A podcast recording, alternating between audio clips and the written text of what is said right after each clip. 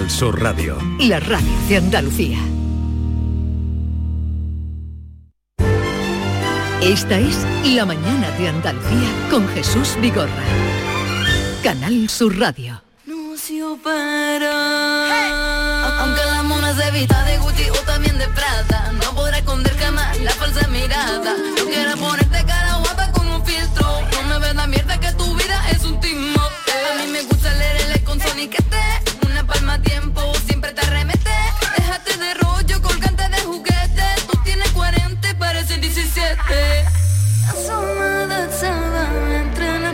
de la Rubia será nuestra invitada para terminar el programa. ¿Has escuchado la canción? Dice, Estaba no, escuchando, no sí, quieras sí. ponerte cara guapa con un filtro. Es que esta canción, El brillo de tus ojos, es todo un alegato contra contra las operaciones de estética, contra los filtros en las redes sociales, todo lo que no sea natural. Y ella ha sacado esa frase inspirada. Ya sabes que esa frase, el brillo de tus ojos es de Lola Flores. El brillo de tus ojos. Ha cogido esa frase, ha hecho una canción y un videoclip impactante porque todo ocurre en un monasterio de monjas, que son las que te operan. Bueno, luego hablaremos con ella a partir de las ¿Por 11 y qué? media. ¿Y por qué esa creación? Por cierto, hoy no has traído impulso positivo. Sí, te lo traía como me ibas con mucha prisa no me lo has preguntado. Si quieres te lo digo ya, es una frase muy básica. A ver, la de ayer ha tenido una repercusión enorme. A- ayer me ganaste. Ah, sí, te gané. La frase de García Márquez. Hoy la frase la he hecho yo. Ayer... eh, Hoy no me, me he inspirado ningún poeta ni a nada. ver, impulso positivo de ayer era no llores porque se acabó, sonríe porque sucedió. Sí. Esto trajo ayer de Mira, García Márquez. Es que últimamente está... Y ayer, eh, sí, sí, tuviste una, un Yo es poquito de que tirón. ¿Cuál, con- ¿Cuál traías hoy? Yo con luna llena me inspiro mucho de eso. Sí. Estamos en luna llena. Si tú a la hora que está la luna estás Y dormido. ayer digo, ¿cuál, cuál va a ser la frase de impulso positivo para que la gente encare bien este jueves? Pues la frase es esta. Es una pregunta. ¿Estás buscando a una persona que cambie tu vida? Mírate en el espejo. Y esas Pero eso, cuando te ha, ha eso, nacido. eso por las noches cuando me acuesto y no tengo sueño, digo, voy a pensar una frase. Pa' Vigorra. Ahora, ahora la ponemos, ahora la ponemos en Twitter. Eh, dicho lo cual, vamos a la sección de los jueves con Javier Pérez Campos, misterios y más. eh, y vamos hoy a hablarles de un monasterio, el monasterio de Hornachuelos, en la Sierra de Córdoba. Existe un lugar en la Sierra de la Virgen de Hornachuelos donde el tiempo parece haberse detenido para siempre. Allí siguen las cocinas polvorientas, las habitaciones vacías o la capilla donde siglos atrás rezaban los frailes a los que hoy muchos testigos dicen seguir viendo. El lugar, por ahí, por ahí va la línea de, de Javier, el lugar como una terrible cicatriz en la montaña parece casi inaccesible, pero nuestro colaborador Javier Pérez Campos, investigador también, lo visitó, durmió allí dos noches Qué valor tienes, Javier. y hoy nos va a contar la experiencia del de, el monasterio de Hornachuelo. Javier Pérez Campos, buenos días. Hola Jesús, Yolanda, Buenos buenos, días. días. ¿cómo estáis? Muy bien. Eh, oye, este monasterio eh, no se quiso después eh, volver a, a darle vida hace, te hablo como hace 20, 30 años. No, más de Sí, 20. sí, hubo varios intentos y de hecho actualmente hubo un proyecto en agosto de 2021, o sea, muy reciente, muy reciente. en el que se ha reconvertido en centro de reinserción, el Centro de Reinserción Social San Gabriel. Eh, ha estado, ha habido varias obras de que han durado varios años y se inauguró el 1 de agosto de 2021 como esta residencia para formar a reclusos para rehacer su vida como agricultores, apicultores, fontaneros, albañiles, electricistas. En fin, es un lugar al que se le ha mm, devuelto la vida, pero ahora hablaremos de la vieja maldición que encierra este, este lugar, em, que lanzó su propio constructor para todos aquellos que reformaran el lugar, con lo cual, oye, un poco de Bueno. cautela porque la leyenda del lugar es Hubo que no hay que tocarlo. Como 30 años que, y creo que fue una benefactora la que propició, eh, sería pues darle recursos a unos frailes, eso fue, recuerdo, en el diario Córdoba, un extenso reportaje, además, eh, hasta el nombre del compañero que lo hizo, y eso debe hacer pues unos 30 años. Pero cuéntanos tú y sobre todo esa experiencia tuya de ir a, a este monasterio que se encuentra en todo lo alto de la sierra, un lugar precioso que está bañado por el río Benbézar. Cuéntanos. Sí, es un lugar precioso, además muy impactante, muy visual. Eh, seguramente toda la gente, todos los, oyentes que hayan pasado un día eh, bajo el sol en la Sierra de Hornachuelos, un sitio precioso, habrán visto ese enorme edificio, un edificio imponente, como una enorme grieta en la montaña que se puede ver desde, desde abajo. Nosotros cuando fuimos, además, tengo que decir que hay un camino fácil, pero que pertenecía, digamos, al seminario y que no nos permitieron acceder a través de esos caminos que nos habrían permitido ir en coche hasta la puerta y lo que sucedió es que tuvimos que ir por el camino difícil. El camino difícil son varios kilómetros mmm, ascendiendo por esa zona montañosa, pero claro, no íbamos de senderismo, nosotros íbamos con un equipo de televisión, con claro. cámaras de entonces, que no son las de ahora, con trípodes de entonces. Con mucho peso. Íbamos, muchísimo peso, tres kilómetros. Y claro, nuestra idea era volver de madrugada, volver de noche, campo a través de vuelta después de toda la jornada grabando en ese sitio.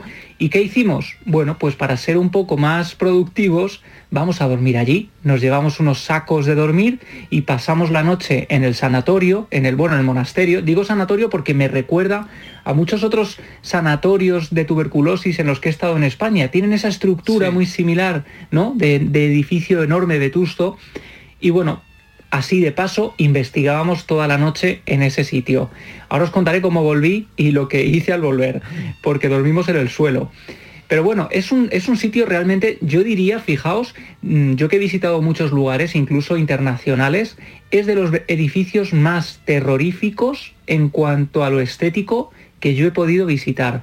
Además, hicimos una, un programa en directo desde allí. Cuando estábamos en el sitio, hubo un oyente de la zona que nos dijo, tened mucho cuidado porque aquello es un nido de víboras. Eh, claro, cuando nos dicen eso, estamos en un sitio lleno de matorrales, donde sí. la maleza estaba incluso adentrándose dentro del edificio. Eh, todo aquello ya nos puso en un estado de alerta todavía mayor, ¿no? Y la verdad es que fue una experiencia, una experiencia inolvidable. A la entrada, cuando tú llegas después de ascender todo ese sendero, a veces cruzando zonas de ese río Bembézar, eh, atravesando rastrojos, te encuentras una enorme cruz de más de 3 metros de altura, una cruz oxidada uh -huh. que dice Santa María de los Ángeles, el nombre de ese viejo monasterio franciscano, un monasterio del siglo XV que pasó a ser después residencia privada de los marqueses de Peñaflor uh -huh. tras la desamortización española del XIX, fue seminario durante un breve periodo de tiempo, entre 1957 y 1971, y curiosamente yo os hablaba de esa especie de maldición que había pesado sobre el edificio. Bueno, es que el lugar, este monasterio de Los Ángeles, fue considerado maldito porque sufrió tres terribles incendios que lo redujeron a cenizas en sus momentos de, de, de mayor esplendor. Mm. Y hay que pensar en una escena que hizo que el lugar pasara a ser conocido popularmente como el Salto del Monje.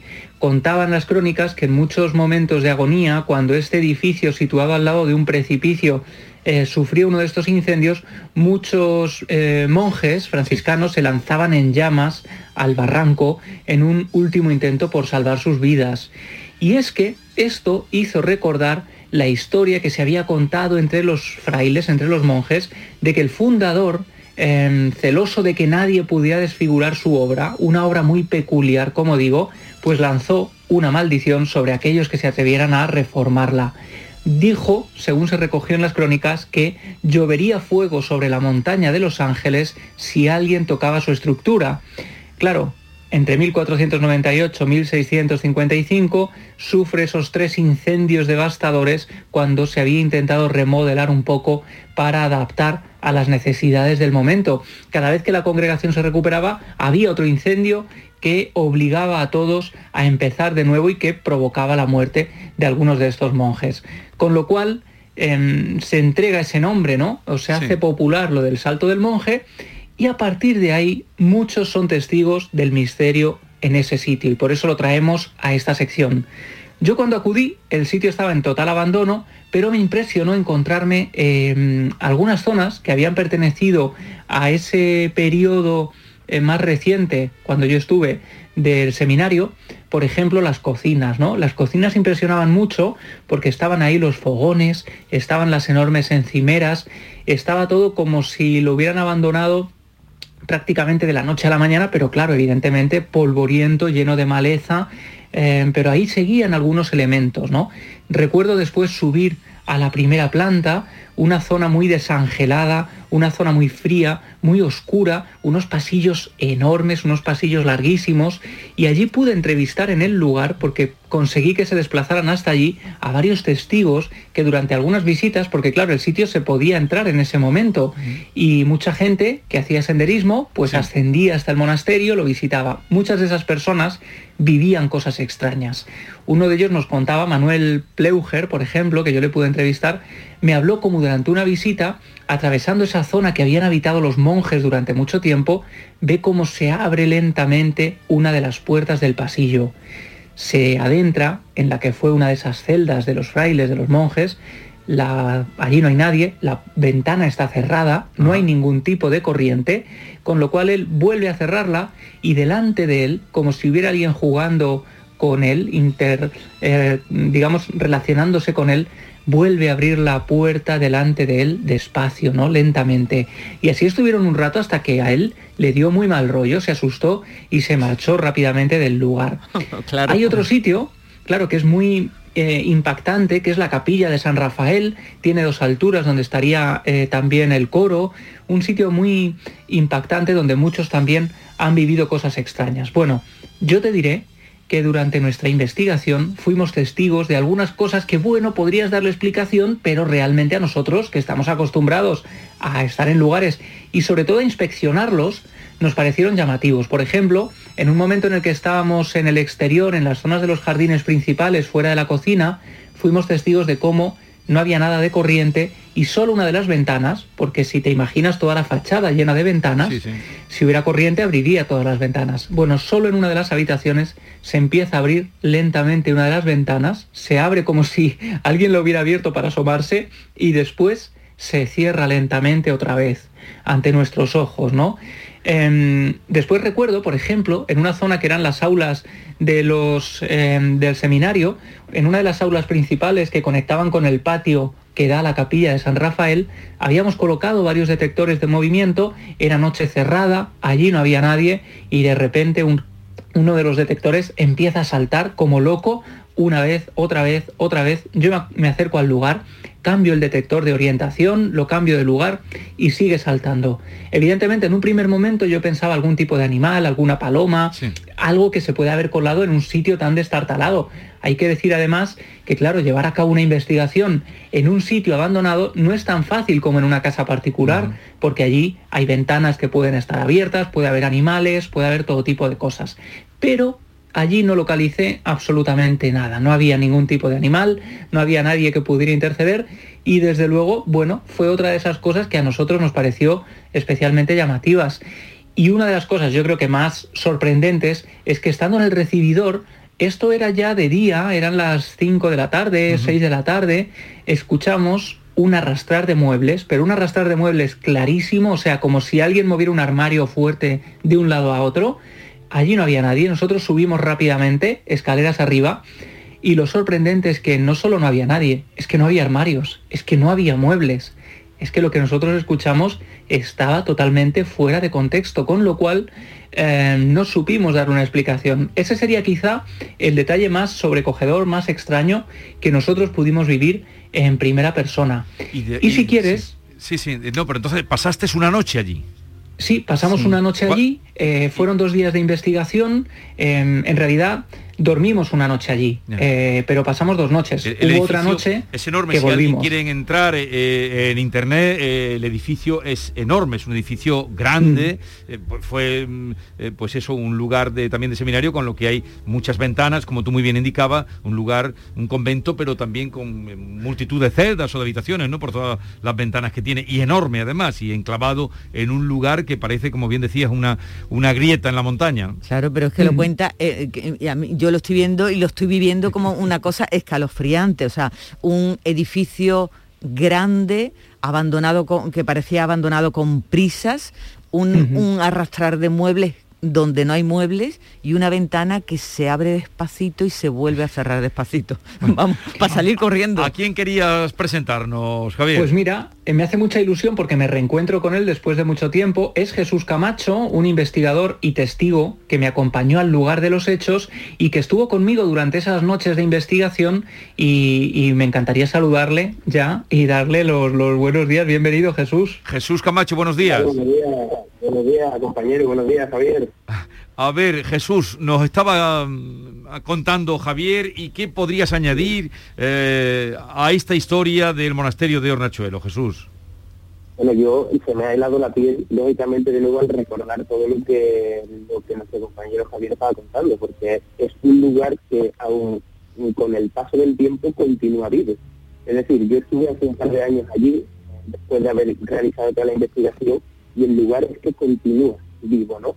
Eh, es un lugar donde eh, pueden notar cambios de temperatura bastante bruscos. Es un lugar que cuando contaba, cuando comentaba Javier el tema de la ventana, sí.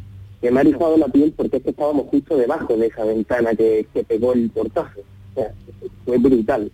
Es un lugar que además se encuentra en una de las sierras eh, más mágicas que puede tener nuestro país, que es Sierra Morena, la Sierra de Ondachuelos, ¿no?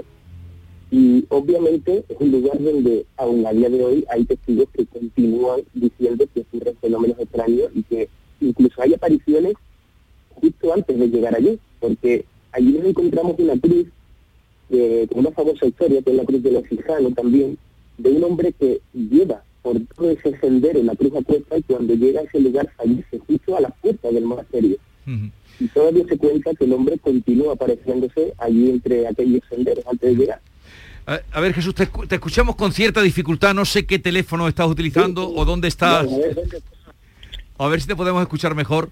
Bueno, fíjate, eh, contaba Jesús historias de apariciones Mm, conforme uno se va acercando al seminario, está en la Cruz del Ecijano, el hombre que muere casi a las puertas y que se aparece allí, y hay otra historia que recoge el siempre grande eh, Morales, que, es un investigador cordobés, ¿no? Que, que, ha investigado José Manuel Morales y que hemos compartido investigaciones, y él recoge una historia que es la de Antonio Roldán, un vecino que fallece al caer por el barranco muy cerca del edificio, y cuentan que al ponerse el sol su fantasma aparecía eh, por la zona, y además aterrorizaba a los pastores, era una cosa que se contaba mucho y se evitaba mm, deambular por allí cuando caía el sol, hasta que un día uno de los pastores, cansado ya de tanto temor, em, decide ir al lugar de noche, se encuentra con el fantasma de Roldán, fíjate qué leyenda tan bonita, y este fantasma lo único que le dice es el lugar donde se encontraba su cadáver, donde había caído el cuerpo que nadie le había encontrado y nadie le había dado cristiana sepultura, ah. una de esas eternas historias.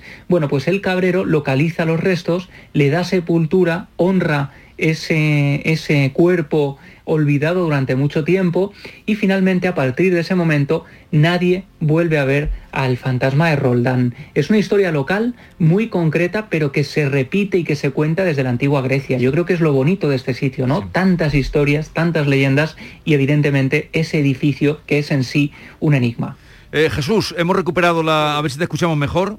Sí, ahora sí, ¿verdad? Ahora sí, ahora sí, mejor. Sí, eh, también tenemos, ahora mirando aquí en la tablet eh, la fotografía del lugar, que es impresionante, sí.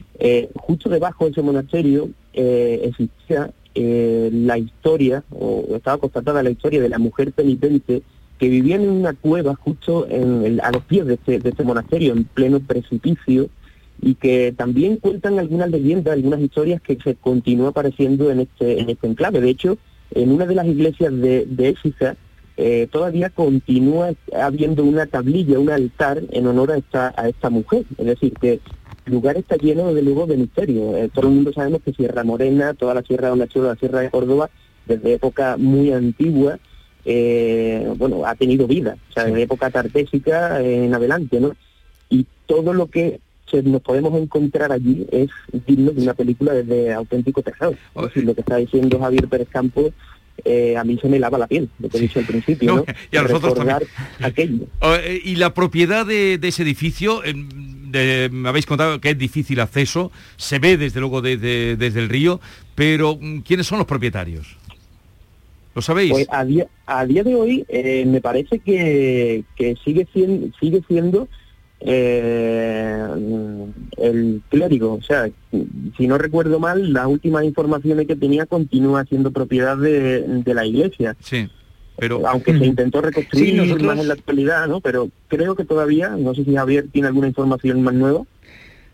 Sí, no, en su momento sabíamos que era propiedad, además era el seminario a quien tuvimos que pedir permiso para que nos permitiera acceder por unos terrenos Sí. que nos, ya te digo, nos dejaban en coche en la puerta del seminario Sí. y no hubo manera. Entonces, bueno, pues nos tocó ir a las bravas, que Jesús recordará la odisea que casi nos despeñamos varias veces en la noche, porque hubo una noche que dormimos allí y otra que regresamos. Yo te decía cómo llegué la vez que dormimos allí, dormimos en el, en el seminario, en el suelo.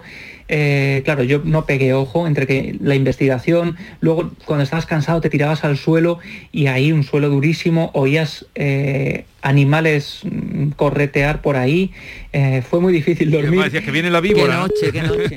Claro, claro. Y entonces lo que hicimos al final, yo recuerdo volver a las siete y media de la mañana, imagínate una hora y media de caminata con todos los bártulos, todos los trastos. Yo recuerdo llegar al hotel como si viniera de la guerra, Exhausto, meterme debajo de la ducha y empezar a salir ahí mm, tierra y de todo, como si hubiéramos venido literalmente de, de Kazajistán. vaya. Eh, hemos perdido la comunicación Sí. con Jesús, pero agradecemos a Jesús Camacho su participación y ya saben la historia, si no la habían oído o habían escuchado algo del monasterio de Hornachuelos. Y querías eh, también pasarnos un corte que tienes, eh, ¿no, Javier?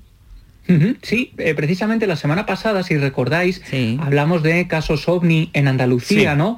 Em, de algunos casos concretos y recibimos un mensaje de WhatsApp de una oyente. Nosotros animamos a los oyentes a que nos manden sus casos, sus preguntas, sus consultas y así en este último tramo de la sección podemos ir dándoles paso, escuchándolos, resolviendo dudas. Y este es un caso de una oyente que fijaos qué interesante.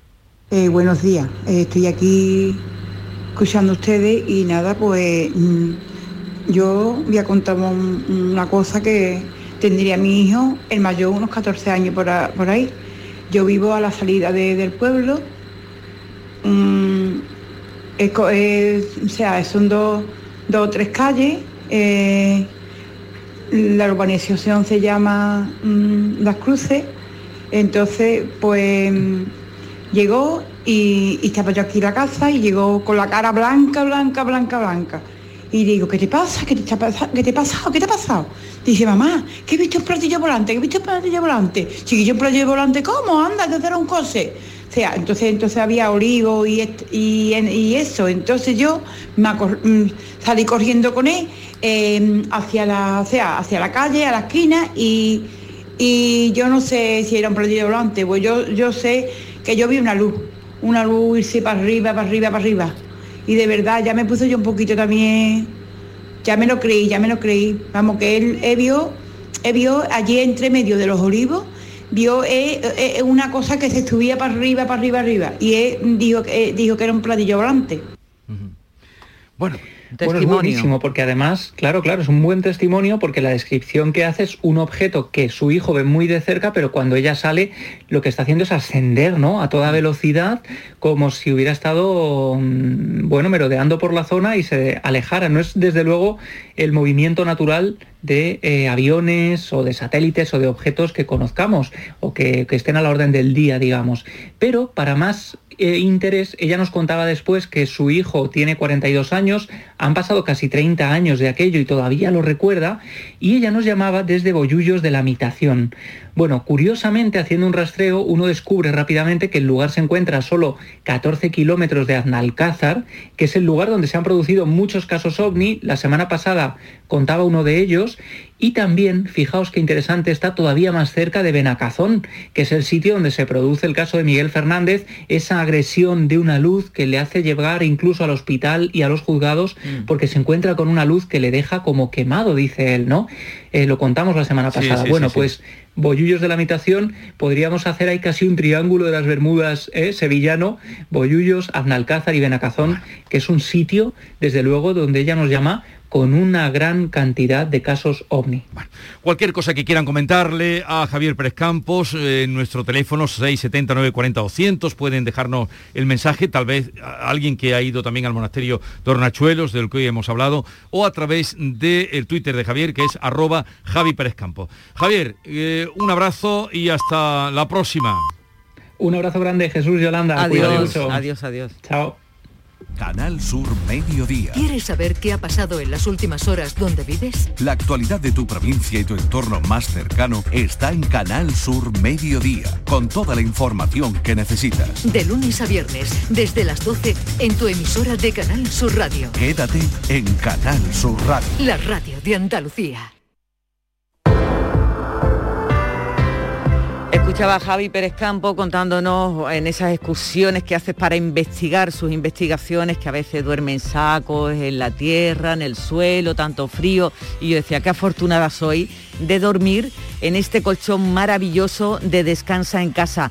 Tienes que hacerte con él. Vaya, y ahora tienes muchas facilidades. Descansa en casa ha preparado una gran oferta en colchones para ti, con descuentos increíbles.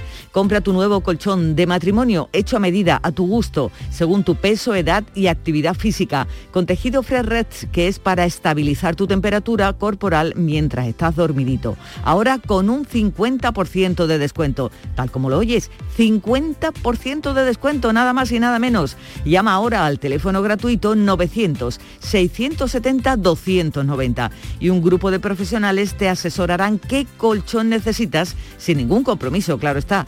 Así que por comprar tu nuevo colchón de matrimonio personalizado, Descansa en casa te regala otros dos colchones individuales también personalizados. Pero aquí no acaba esta súper oferta, porque para que descanses como te mereces, Descansa en casa también te regala las almohadas de las mismas medidas que tus colchones en viscoelástica de gran calidad. Además, si eres una de las 50 primeras llamadas, también te regalan un aspirador inalámbrico ciclónico de gran autonomía con batería de litio. Una oferta maravillosa. Llama e infórmate al teléfono gratuito 900-670-290 y cambia ya de una vez por todas tu viejo colchón por uno nuevo con un 50% de descuento y llévate gratis dos colchones individuales, las almohadas de viscoelástica y un aspirador inalámbrico. Si no te lo crees, llama ahora al teléfono gratuito 900-670-290 y compruébalo. 900-670-290.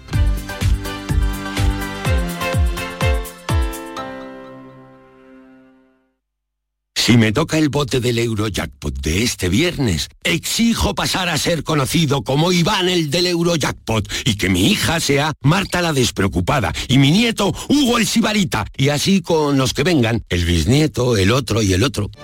Eurojackpot, el megasorteo europeo de la 11. Este viernes, por solo 2 euros, bote de 47 millones. Eurojackpot, millonario por los siglos de los siglos. 11. Juega responsablemente y solo si eres mayor de edad. Canal Sur, la radio de Andalucía desde Sevilla. ¿Buscas un electrodoméstico con golpecito? No compres a imitadores y ven a tiendas El Golpecito. Solo El Golpecito te ofrece electrodomésticos nuevos de primeras firmas con pequeñas marcas o arañazos, hasta un 50% más baratos y con dos años de garantía oficial. Rechaza imitaciones. Tu compra segura y al mejor precio en El Golpecito. Encuentra tu tienda más cercana en tiendaselgolpecito.es. Es el momento de disfrutar de las rebajas del Centro Comercial Los Alcores. Ven y descubre las mejores ofertas en moda, complementos, hogar, ocio y restauración. Y pasa un momento inolvidable. Ven a visitarnos en Autovía A92 Salida 7, Alcalá de Guadaira. Centro Comercial Los Alcores. Mucho donde disfrutar. El 21 de enero llega la única lluvia con la que no vas a necesitar un paraguas. Lluvia de millones. El acontecimiento de Euromillones donde tendrás tres oportunidades para ganar. Se reparten 100 premios de un millón de euros que tocan sí o sí. El bote acumulado y el millón que también toca sí o sí. Claro que igual el paraguas lo necesitas para recoger lo que te toque eh, poniéndolo así, eh, del revés. Euromillones. Loterías te recuerda que juegues con responsabilidad y solo si eres mayor de edad. Te estás perdiendo muchas cosas.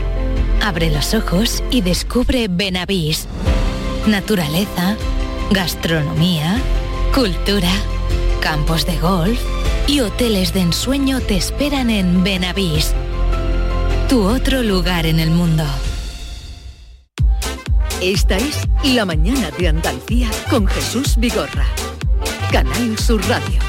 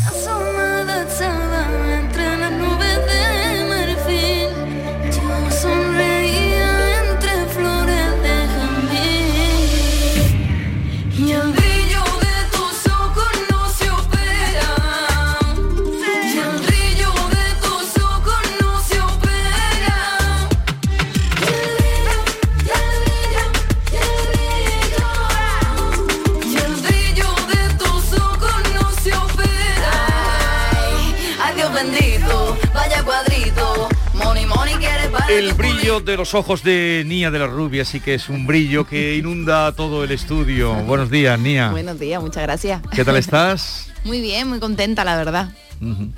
Eh, esta canción, mm, bueno, eh, el vídeo, esta mañana cuando lo poníamos remitíamos a que la gente viera el vídeo, que es un vídeo, bueno, es un cortometraje, es una, una pequeña película, ¿no? Sí. Eh, que está rodado en el monasterio de Santa Clara. Monasterio de San Bartolomé, Bartolomé de Lupiana, ¿Eso está, dónde está? en Madrid, está en Guadarrama, a las afueras. Y es un monasterio mona- un monasterio- ya, Sí, ¿no? obvio, ya no... Obviamente, porque sí.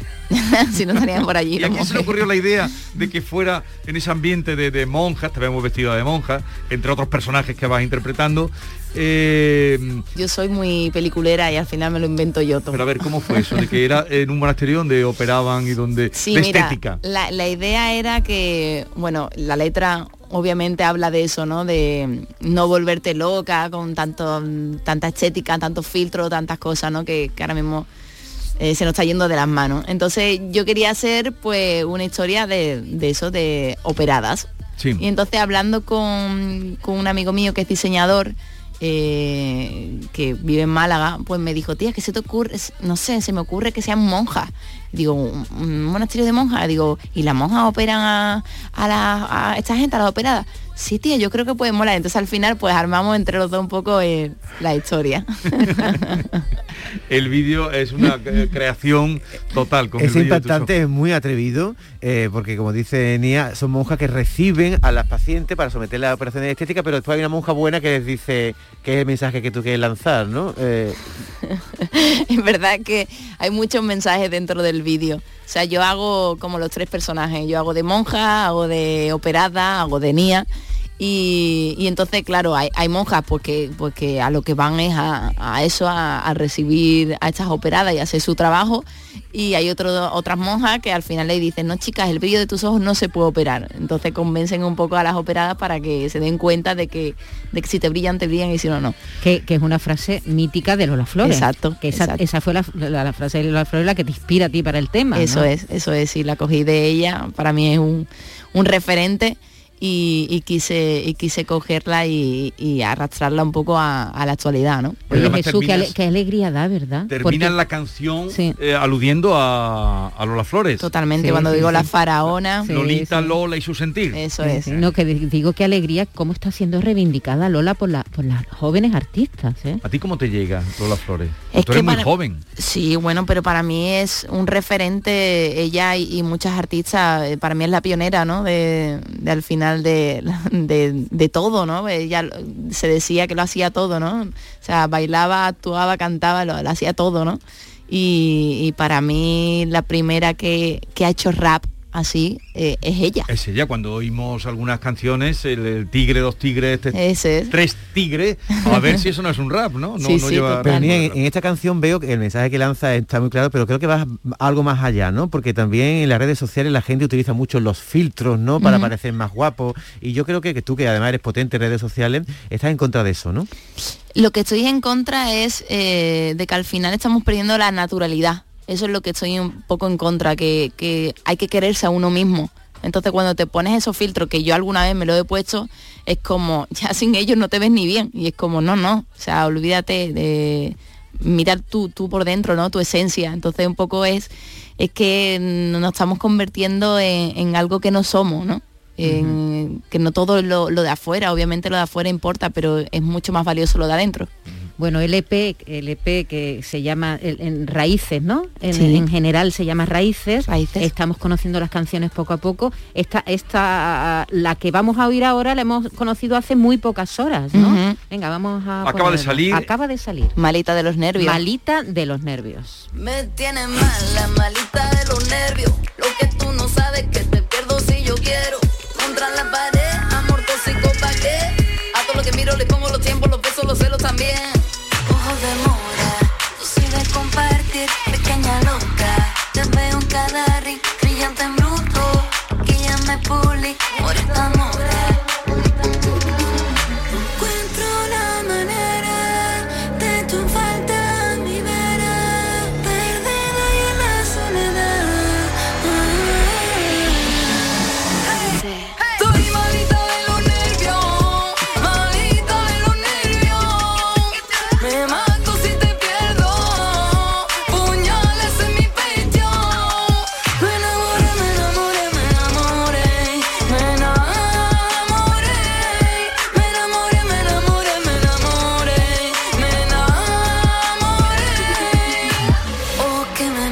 Vaya mezcla, ¿eh? A veces parece las grecas. las grecas.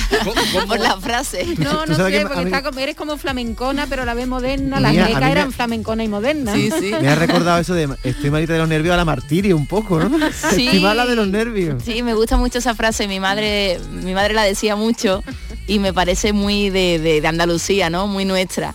¿Y cómo, cómo definirías eh, esta mezcla, esta mezcolanza a la que aludía Cha- eh, Maite de eh, el flamenco, eh, el rap, el ritmo?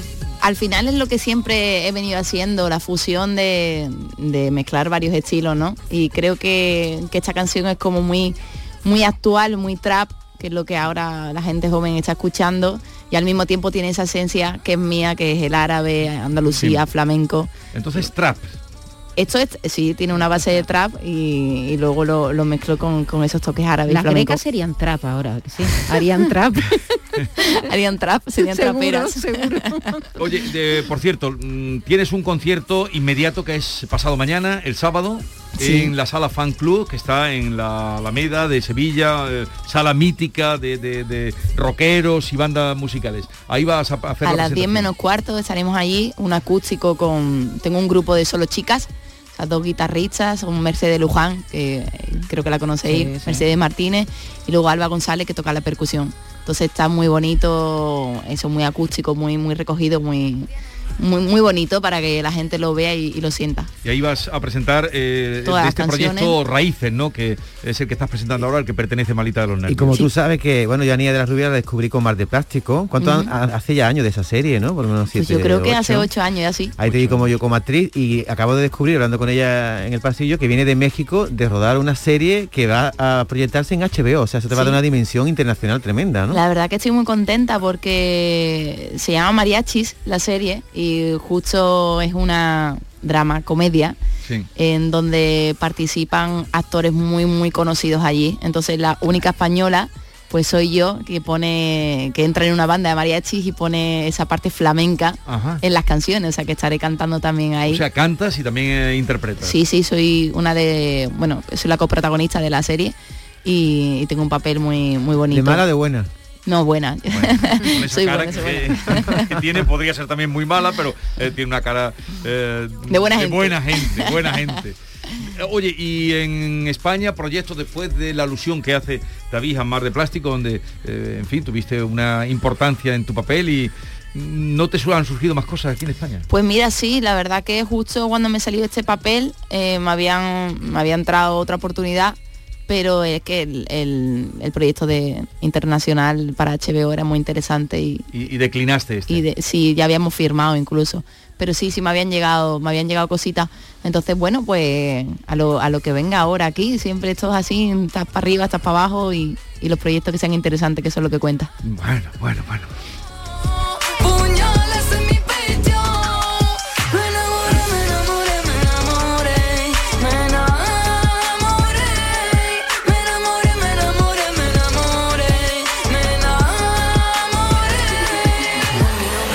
Mira, eh, te voy a presentar a Manuel Curao, no sé si lo Hola. Conoces, buenas. Nia de la Rubia. Sí, yo a ella sí, además hacía un papel en mal de, en mal Sí. de plástico que era gitana y guardia civil. Eso es. O sea, a- casaba ahí una historia con problemas familiares y... Sí. Por cierto, ¿tú tienes algún cuarterón?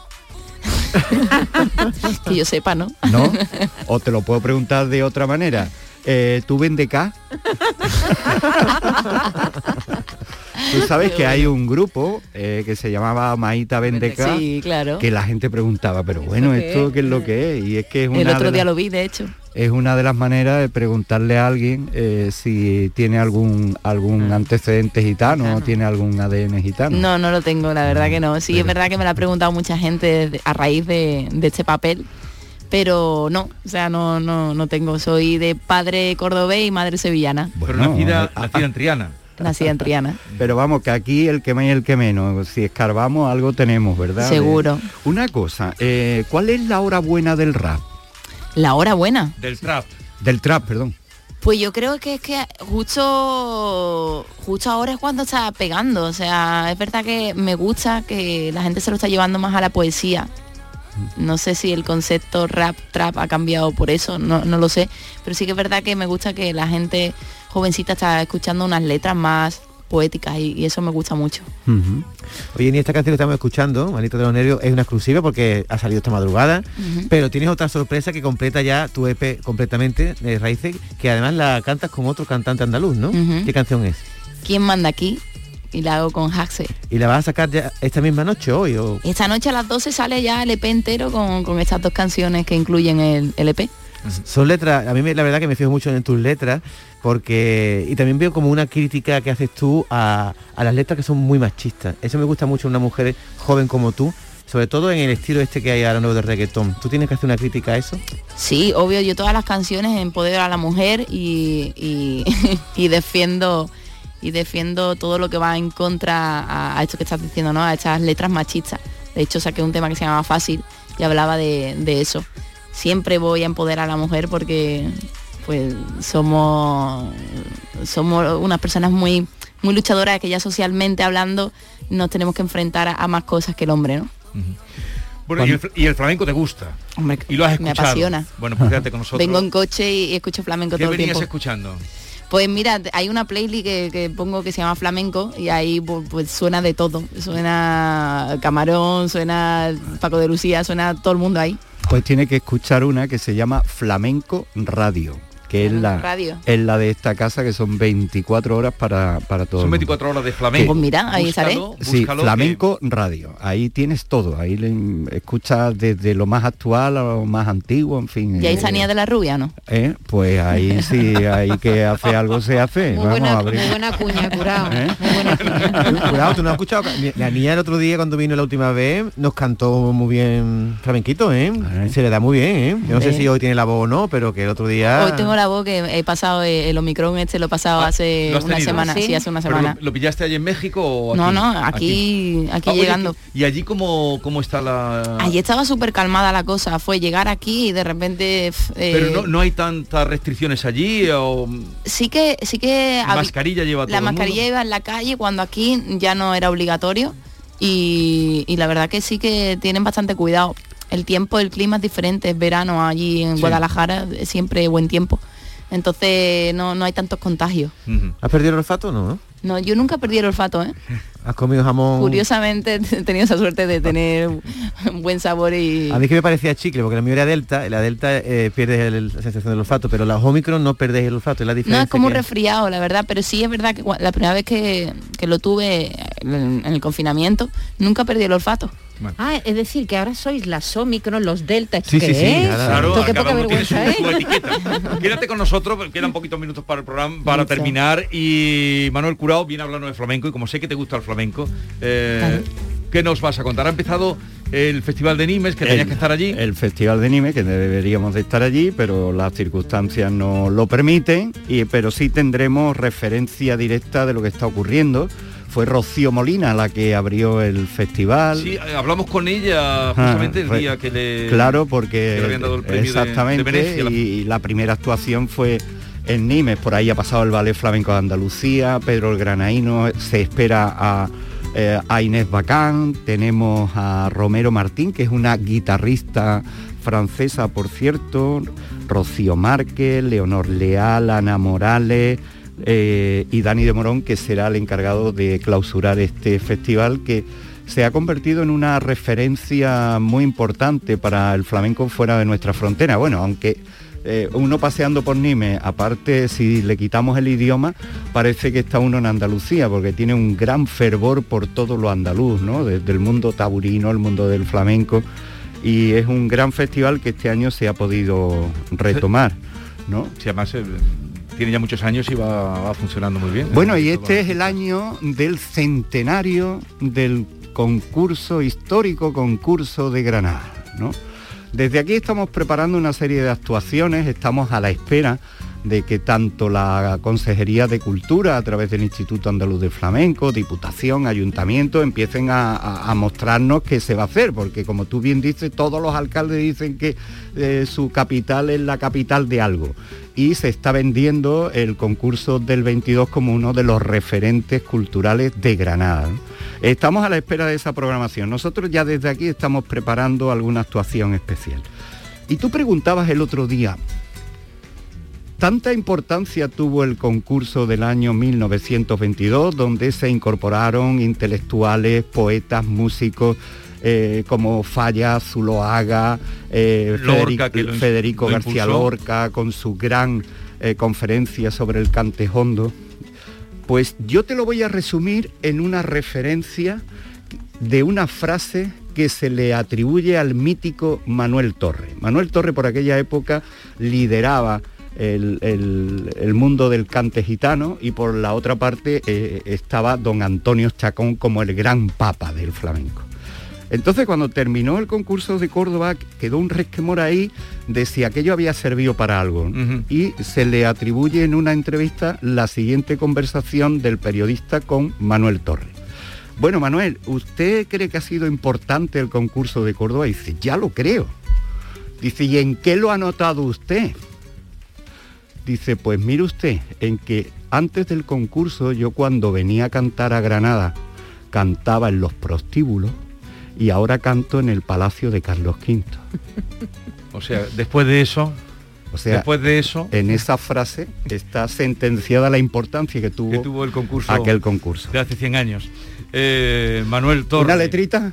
Una letrita. Mira, dice, dice la letra y creo que ahora mismo Esta hay- va dirigida a Niña de la Rubia que está con nosotros. eh, es que ha dicho una letrita. La tomo a ella porque igual te sirve para alguna de, Dedícamela. alguna de tus performances, es una letra muy clásica.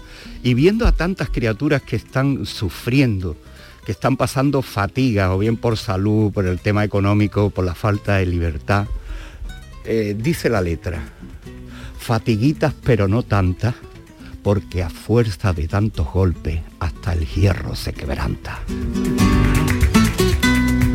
Hasta el hierro se quebranta. Tú además es que te gusta escribir, ¿no? Claro, yo Pues sí. autora y compositora de todas mis letras. ejemplo. ¿Y, y con el flamenco tu relación eh, fue al principio o que lo viste en casa o cómo fue? Mi madre me cantaba copla y mi padre me tocaba la guitarra, mi padre era guitarrista flamenco.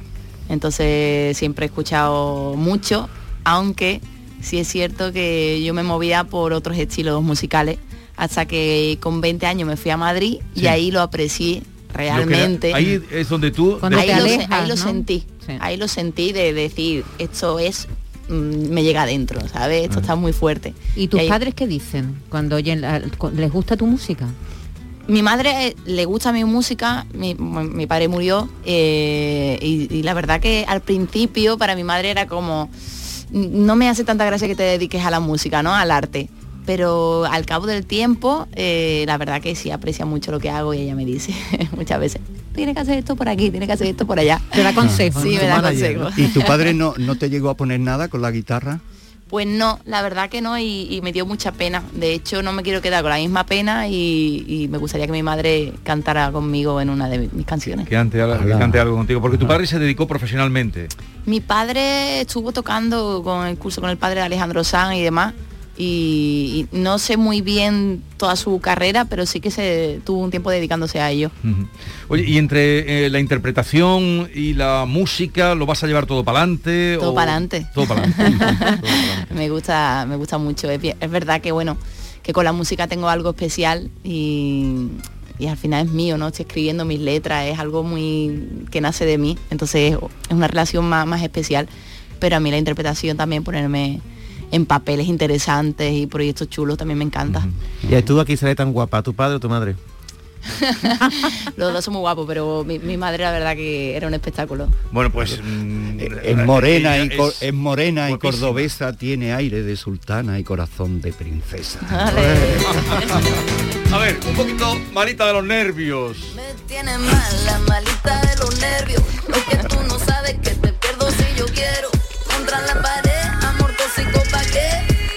miro le pongo los tiempos, los besos, los celos también. Ojos de mora, tú sí de compartir, pequeña loca. Te veo en cada ring, brillante en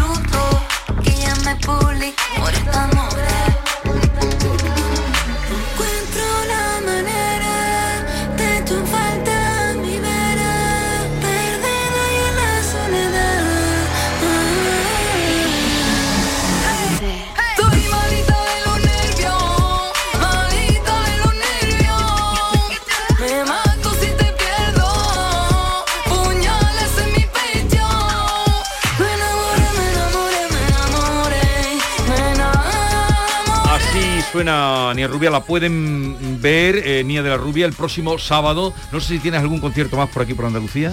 Por ahora no, porque tuvimos uno en Granada, pero al final por fecha se ha tenido que mover, entonces estamos un poco organizando la, la fecha y hacer una mini gira. Una mini gira. Pero os digo una cosa, ya que sois muy flamenco, eh, el acústico mío es muy flamenco. mm, Sí, O sea, más todavía que el disco. No tiene Sí. nada que ver, o sea, el acústico, llevo dos guitarras flamencas y una percusión, o sea que... Y lleva acompañada mujeres guitarristas. Sí, Mercedes Luján me has dicho, ¿verdad? sí, que va sí, contigo. Mercedes Luján. Eh, que es un- Mm, Vamos, todas tienen un talentazo y, y la verdad que va a estar muy bonito. Bueno, bueno, bueno, pues en, en la sala Fan Club el próximo sábado y ya iremos contando por dónde vas haciendo. Cuando tengas organizada la gira, te vienes por aquí. ¿Y dónde has dejado el perro y la perrita? ¿Qué es perro? La, esa perrita. Perrita. Porque No, la, la última vez que vino la traías, ¿no? Sí, es que me quita mucho, me quita el protagonismo mi perro. Fíjate que recordamos todos que viniste con la, con la perrita. Sí, la tengo en casita ahí descansando, era muy temprano y la dejaba en casa durmiendo. Estaba muerta frío. Oye, ¿por qué presentáis esto? Antes cuando te he preguntado lo de Laura, es que ya he escuchado que eh, este tema lo has presentado a las 12 de la noche. Hoy a las 12 de la ¿Eso tiene, responde a Eso, algo? eso responde a que soy un desastre y, Ah, y- bueno. y lo, he, y lo he programado mal y ha salido esta madrugada y corriendo, me lo ha dicho mi sobrino y lo he quitado. Entonces, O sea que no deberíamos estar escuchando esta canción, ¿no? no, Todavía. vosotros podéis escuchar lo que queráis. Pero ¿te gusta controlar a ti todo el proceso? La verdad que de, sí. de tu obra? Sí, soy yo todos mis proyectos me meto mucho, o sea, al final no, no hago solamente de compositora, cantante, al final el- me meto en, en los guiones del videoclip, me meto en elegir le- en la persona con la que quiero colaborar, o sea, me meto muy a fondo, la verdad. ¿Y es difícil o, mm, en fin, esta aventura tuya? ¿Difícil para que para colocar tu obra, para que te escuchen, para que... Hay que lucharlo mucho y amarlo mucho, la verdad, porque ya sabemos que el mundo de- del artisteo es un mundo muy complicado. Entonces, al final hay que quererlo mucho, tener mucha paciencia y mucha, mucho trabajo para estar ahí. ¿Y qué es lo que, lo que peor llevas del mundo del artisteo? Como tú le llamas. Pues, hablándote sinceramente, Sí, para eso te pregunto. obviamente lo que, lo que mm, no me gusta tanto y no me siento tan identificada es con las falsedades. Cuando hay cosas que son falsas y tal, pues yo soy muy, muy noble, muy natural, ¿sabes? Y, y so- y soy así porque quiero serlo, no voy a ponerme ninguna cara, ¿no? Sí. Que de hecho, justo en, en el tema con Hase hablamos de eso, ¿no? De, de las máscaras que se pone mucha gente. Valoran la sinceridad mucho. Muchísimo. Yo soy muy transparente y me gusta la gente transparente. Bueno, otro día, yo es que la hora está muy mala, porque ya que hablabas de horas, pero el otro día, otro día que venga, mm, eh, ya nos harás alguna cosita como... No, lo que tiene que hacer es venirse con Mercedes. ¿eh? Ah, pues sí. Ah, vente un día con Mercedes. Que. Mercedes tiene una entrevista muy interesante también. ¿eh? Muy interesante. Oye, ha sido un placer verte así tan eh, con tanta pasión, con esa sonrisa tan guapa y Muchas con gracias. esta música que nos has traído, que nos hace a todos eh, ponernos a bailar. Claro que sí, que siga la música. que viva la música y, y tu obra. Muchas gracias por invitarme. Y a todos ustedes, queridos oyentes, cuídense. Ya ven que ha pasado el COVID, eh, también niña. Cuídense, no se pongan malitos, que no está la cosa para ir A urgencias. Adiós.